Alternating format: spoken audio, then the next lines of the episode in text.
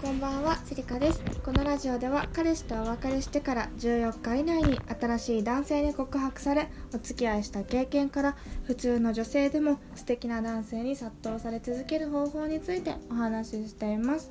第39回目となる今回の内容なんですけれども、え今回はですね、あの私があの年下男子にキスされた話とあのちょっと実は今何々募集中なんですって話すと婚活も恋活も長くやるものじゃないっていうこの3点についてお話ししようかと思います。あのー、最近ですね。あの私仲のいい男の子年下の男の子がいるんですけれどもあのその男の子の家でよく2人でこうお酒を飲みながらお話をしてるんですね。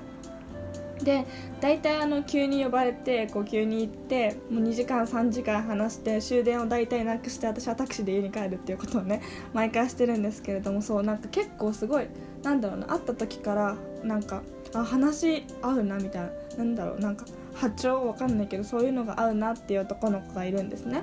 でその男の子の家に毎回行ってあの結構なんだろうその子もね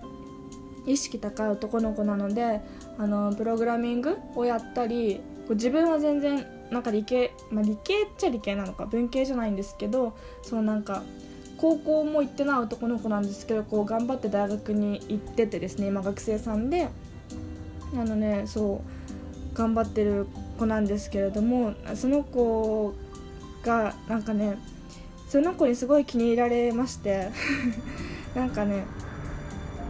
本当にすごいねみたいななんかなんだろう私が今は例えばこれだとラジオトークっていうアプリでラジオやってるよとか内容はあの恋活とか婚活について話してるよっていう風にお伝えするんですねそこをちゃんと。でそういうことを毎回こうお話しするとなんか毎回新しいことやってるねとか本当にその続ける力がすごいよねっていう風にこう褒めてくれるんですよ。まあ年下なんですけどやってること自体はあっちの方が私はすごいと思ってるのでそうなんかねインターンやりながら営業してたとか営業とかしてるんですね。もうなんかやってる幅がすごいもう年下だけど男の子の方がすごいので私もすごい尊敬してるんですけどちゃんと私に対してこう何て言うの褒め返してくれるみたいな別に上も下もないと思うんですけどそういう仲のいい男の子がいてですね。まあでもこの間なんだろうな。あの私あんまり覚えてないんですけどお酒を飲みすぎて あのね皆さん真似しないでくださいね。真似してほしくないんですけどあの告られたんですね。でなぜかチューされてでそっからその男の子は酔いまくって寝て寝てって私はタクシーで帰るみたいなね ことをしてたんですけどそうなんかうん。いや覚えてないってよくないですね。あとまあね中だけでよかったなって思いました。全然私その辺覚えてないんですけどそう。なんでチューされたかってこれ2つ目のお話に入るんですけどつながるんですけど今私えっと彼氏募集中なんですね。そう実は。そう1ヶ月ぐらいかなあの経ったんですけど彼氏なあのとお別れして。でそれも話をしてるんですよその男の子には。なんで私に今彼氏がいないことを知って告白してくれたりまあねチューしてきたみたいなところもあるんですけれどもだからかな結構ねうん。で今もまあ仲いいんですけど多分あっちは覚えてないんでしょうね。私から言わないですけどねそういう時。そう。あ女の子はちょっとここで普通の話いつもの話に戻るとあのなんだろうやっちゃったとか注視されちゃったとかしても平然としてほしいんですね女の子には。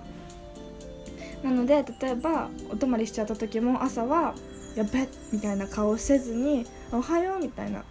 昨日よく眠れたみたいな感じでお話をしてほしいんですよ。でそういうのを見て男の子が焦るのでえみたいななんかなんで普段通りなんだろうっていう風に焦るのでその様子を見て本気かどうかっていうのを見極めてほしいんですね。なので是非まあ会ってほしくないんですけどこう間違ってお泊まりとかしちゃった時にはあの普段通り朝を迎えてみるみたいな可愛く朝を迎えてみるみたいなところをですねちょっと実践してほしいかなっていうふうに思います。もうお泊まりはよよくないんですけどね。家には行かないでほしいんですけれどもそうもし会っちゃったらあの可愛く何事もなかったかのように振る舞ってみてください。そしてですね3つ目の話題になるんですけれどもあの恋活も婚活も長くやるものじゃないっていうふうに私は思うんですね。で私マッチングアプリとかをやり始めて大体ねあのー、2年半ぐらい経ちましたかね。うん。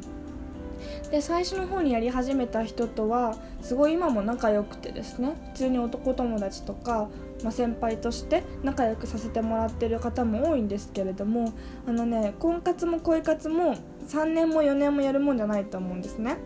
こうなんだろうな。何ていうか体力が続かないんですよ。なのであのー、1人見つけたらきちんとその人と向き合っていく。であのーうんとね向き合ってダメな場合もあるんですよもちろん。その人がその人とのご縁が単純になかったりですとかあとは付き合ってみたけど付き合うまではうまくいったけどその後お互いのこうお仕事のタイミング急に相手が忙しくなったりとか自分が昇進しちゃったりとかそういうことも全然あるじゃないですか。なので普通にあのタイミングっていう問題もあるしこれあの以前にお話ししたんですけれどもあのなんだろうな恋人間の課題って3つあってあの相手の課題と自分の課題とあとは環境の課題っていうのがあるので環境の課題があった時にはあの無理やり変えることはできないんですね。お仕事とかそういうことは。なのであのねお別れしちゃうこともあると思うんですけど別にお別れすることが悪いとか私は思ってないのでまた次に進めばいいと思います。そうあの恋活も恋婚活もねあのずっとマッチングアプリをして相手を探しまくるみたいなのをずっとやってほしくはないんですね。マッチングアプリする時期はあっていいんですけどちゃんと彼氏を見つけたら一度絶対やめて大会をしてで真剣に付き合うんですよ。でその過程で出会った男性とかがいればそれも新規開拓していいと思うんですけれどもちゃんと付き合う時は真剣に付き合う。で他の方と他の男性とデート行ってもいいんですけどなんだろうな。うんとねちゃんと自分の一番を決めておいた方がいいですね。何人かとお付き合いするってなった時にも一番を決めて相手を裏切らないとか決めてお付き合いした方がいいかと思います。うんあのね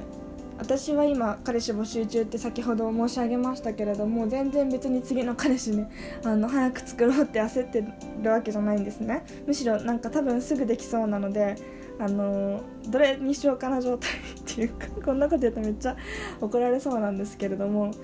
多分好かれてるだろうなみたいな方はあと2人ぐらいいらっしゃるのであのじわじわとあの落としていきたいなっていうふうに思います。そう去年のねあの年始は1回目とか2回目のデートで告白してくる人がすごく多かったんですけど今年はねあのね例外かもしれません。私も長期戦が得意になるかもしれないなっていうのを あの思った1月ですね。2019年の1月でしたね。そう。であの今狙ってる人っていうのがあのね2人ともね6歳上なのかな。そう。私が今23歳なので29歳ですね。29歳の男性2人とあと同い年の人とまあ気になってる人はいろいろいるんですけど。あのねじわじわと焦らずゆっくりじわじわと相手との距離を詰めていこうって私は考えているので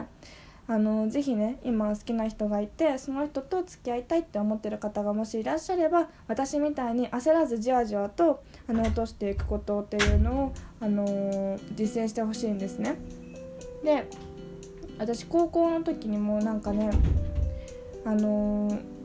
一度別れた人と人に一度ん？一度お付き合いをしてお別れした男性ににもう一回告白されたことがあるんですね。そうその時もねあの私ちょっとより戻そうかなとか思ってたんですけれどもより戻すために何したかっていうと手紙大作戦っていうのをやってですね。あの付き合っていた元彼に対してあのよりを戻してほしいなとかあの思ってたので手紙を書いてあの昔の気持ちを書いたりですとかそういうことをこそこそこそこそやっててですね。うん、あの結果的にもう一回告られるってことがあったんですけれどもそうその時ねしかもね私告らせておいてあの付き合わなかったですからね。そうなんかあ落としたみたいなことが嬉しかったのでそう落としたことの方が嬉しくてありがとうみたいな。うん。うんありがとうだけで終わったんですね。そう付き合おうとかにはならずに。なんかねあの焦った方が負けるなっていうのは昔から思ってて別に落としたら偉いとかはないんですよ。ないんですけど焦ったら負けだと思うんですよ。なので焦らずゆっくりじわじわとっていうのはなんかなぜか私の昔からのなんか恋愛のテーマみたいなところにはなってるのでまあ今回もね、まあ、長期戦になるかなっていう話を先ほど申し上げましたがまあじわじわと追い詰めていければなと思います。まあ23なので私もそんなねこれから何人もお付き合いする方がいてもまあ困るじゃないですか。そう結婚願望は今はないですけれどもまあね次お付き合いする方ともまあ長くお付き合いしたいなって思うのでぜひ皆様に応援していただければと思います。それでは今回のお話は年下男子にキスされた話と実は今彼氏募集中です。ってお話と婚活も恋活も長くやるものじゃないっていうこの3点についてお話ししました。また次回の配信もお楽しみにお待ちください。ありがとうございました。